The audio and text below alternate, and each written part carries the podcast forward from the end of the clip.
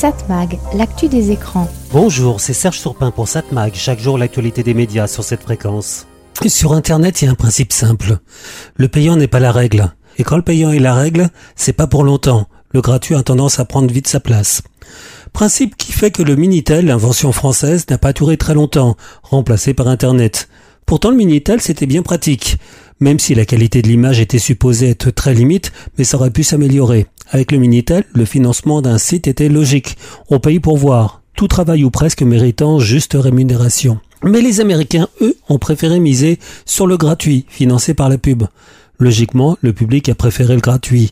Il est vrai que du côté Minitel, l'innovation n'avançait pas très rapidement.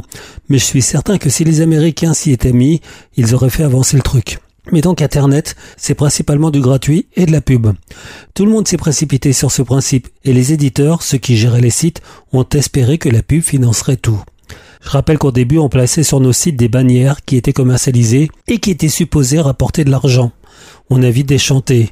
La pub s'est rapidement développée sur le net, mais ce sont les grandes sociétés américaines qui ont raflé le marché, ce que l'on appelle les GAFAM.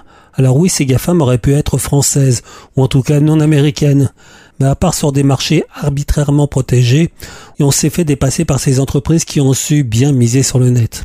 Si l'ancêtre d'Internet était français, on a rapidement été dépassé.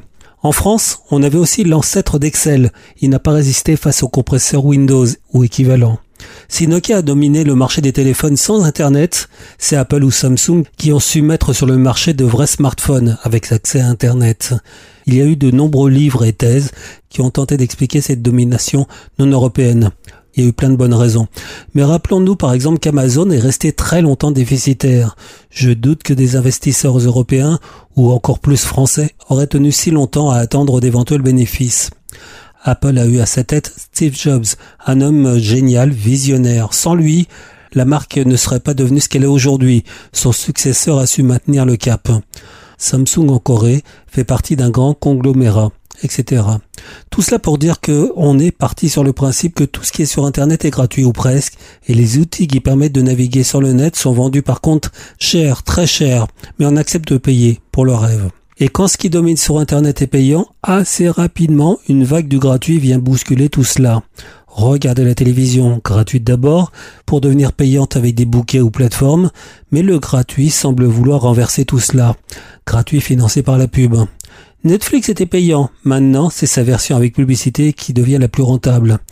Idem pour les autres bouquets comme Disney et des sigles comme la FAST, la télévision gratuite, diffusée sur le net uniquement et sur les télés connectées, font leur place.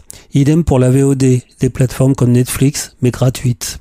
On les regardait avant de haut en glossant sur la qualité de leur contenu. Ça va pas durer longtemps. La pub arrive, les programmes vont suivre. Même en France, on apprend ainsi que le groupe Altis va lancer huit chaînes en fast en début 2024 dont des chaînes d'information. Il y aura aussi de nouvelles radios. Tout cela, ça sera gratuit.